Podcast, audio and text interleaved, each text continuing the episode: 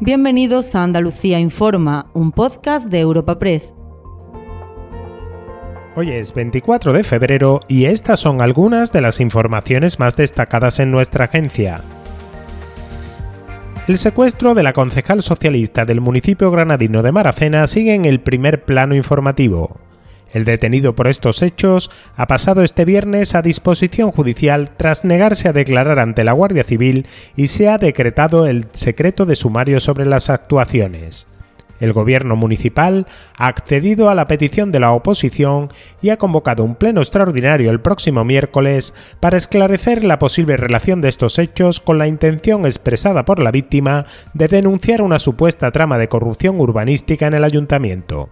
El delegado del Gobierno en Andalucía, Pedro Fernández, pide esperar a las decisiones que adopte la autoridad judicial. A partir de ese momento será la autoridad judicial la que si estima, considera que pueda haber cualquier tipo de hecho al margen del principal que tiene que ver con el secuestro lamentable y ese hecho tan sumamente mm, grave, ¿no? luctuoso y que tanto nos ha impactado a, todos lógicamente, eh, ya la autoridad judicial determinará que se lleven a cabo cualquier tipo de otras diligencias complementarias o no en otro sentido, pero eso va a depender del juez y de lo que le pongan encima de la mesa al juez o a la jueza, no en este momento no, no decimos nada. Somos una comunidad que no necesita filtros, con seguidores de todas partes del mundo.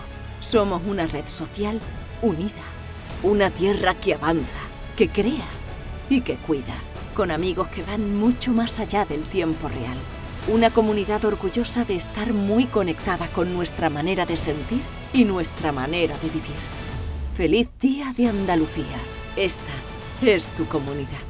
Un mensaje de la Junta de Andalucía.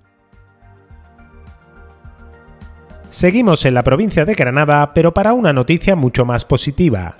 La comisión del proyecto del acelerador de partículas IFMIF Dones celebrará su primera reunión el próximo 16 de marzo con la presencia de Japón y 14 países de la Unión Europea para impulsar la puerta en marcha de este programa de energía limpia que generará más de un millar de empleos en la provincia.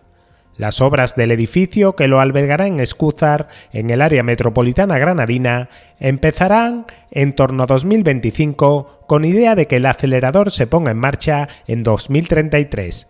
El presidente de la Diputación, José Entrena, valora especialmente la presencia de Japón, principal rival de Granada para hacerse con el proyecto. 14 países europeos más Japón constituirán esta comisión que coordinará todos los trabajos presentes y futuros de, este magnífico proyecto. De este modo, bueno, un país como Japón, que todo el mundo recuerda que era el país, el gran país competidor eh, de España y de Granada en este proyecto, eh, se convierte en un país aliado, eh, un gran aliado para, nosotros en el desarrollo del mismo. Somos una comunidad que no necesita filtros, con seguidores de todas partes del mundo.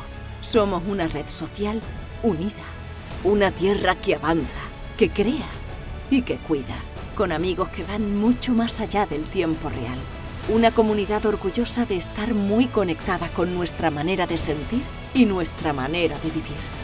Feliz Día de Andalucía. Esta es tu comunidad. Un mensaje de la Junta de Andalucía. En el plano político, Gobierno Central y PSOE arremeten contra la Junta por llevar al Constitucional el impuesto a las grandes fortunas. El Ejecutivo de Juanma Moreno ha formalizado este viernes su recurso ante el alto tribunal un mes después de que lo hiciera la Comunidad de Madrid, alegando fraude de ley y la vulneración de hasta siete artículos de la Constitución. La ministra de Hacienda, María Jesús Montero, está convencida de que la justicia confirmará que se trata de un impuesto perfectamente legal y el líder del PSOE andaluz, Juan Espadas, critica que Moreno esgrima la autonomía fiscal para defender a 17.000 grandes fortunas en vísperas del 28F. Regalar 120 millones de euros a 17.000 grandes fortunas me parece que no se lo puede permitir Andalucía y el uso de esa autonomía fiscal con ese fin yo creo que deslegitima claramente lo que el 28 de febrero, Día de Andalucía y que celebraremos la próxima semana, buscaba, que era claramente autogobierno para reducir las brechas de desigualdad, para mejorar eh, el estado del bienestar y los pilares básicos, la sanidad, la educación o la dependencia, y no para privilegiar, en este caso, a los que no necesitan ese tipo de regalo fiscal por otra parte. Somos una comunidad que no necesita filtros, con seguidores de todas partes del mundo Somos una red social unida. Una tierra que avanza, que crea y que cuida. Con amigos que van mucho más allá del tiempo real.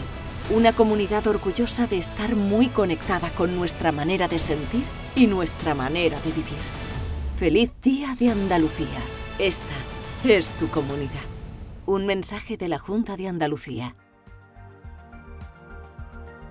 También en clave política, Ferraz saluda la decisión de Susana Díaz de participar en la campaña para las elecciones municipales una semana después de que la expresidenta de la Junta protagonizase en la localidad malagueña de Villanueva del Rosario su primer meeting tras perder el liderazgo del peso andaluz en las primarias frente a Juan Espadas, la vicesecretaria general del partido a nivel federal, María Jesús Montero, ha defendido que en el PSOE todo el mundo suma en campaña y en especial referentes que han ocupado responsabilidades de primer nivel. Para nosotros, cualquiera de, nuestros militantes, de compañeros y compañeras, y concretamente personas tan importantes que han ocupado responsabilidades tan destacadas en nuestra comunidad, pues ojalá todas ellas estén desplegadas en el territorio para intentar animar a nuestra militancia. En este partido todo el mundo suma y sobre todo personas destacadas que han ocupado importantes responsabilidades. Somos una comunidad que no necesita filtros, con seguidores de todas partes del mundo.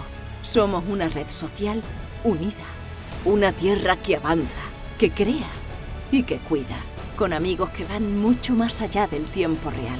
Una comunidad orgullosa de estar muy conectada con nuestra manera de sentir y nuestra manera de vivir. Feliz Día de Andalucía. Esta es tu comunidad. Un mensaje de la Junta de Andalucía. Y al cierre, la localidad gaditana de la línea de la Concepción no renuncia a su aspiración de convertirse en ciudad autónoma pese a la oposición del gobierno de la nación. A tres meses de las elecciones municipales, el ayuntamiento linense ha anunciado que presentará un recurso contencioso administrativo en el Tribunal Supremo, argumentando que la resolución del Consejo de Ministros que denegó la celebración de un referéndum consultivo entre los vecinos no tiene validez porque se produjo superando el plazo de tres meses previsto en la ley.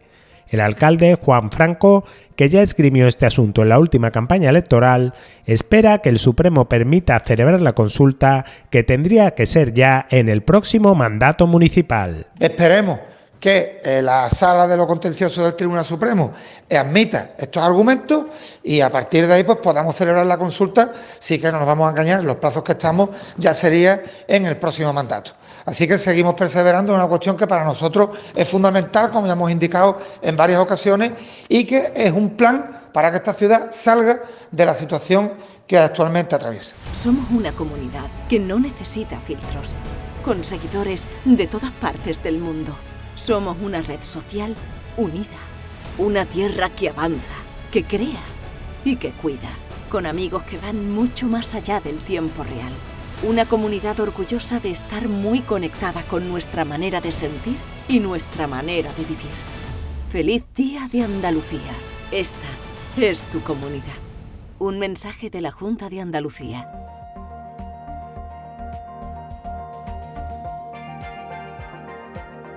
Recuerda que puedes encontrar estas y otras muchas noticias en la sección Andalucía en nuestra web europapress.es.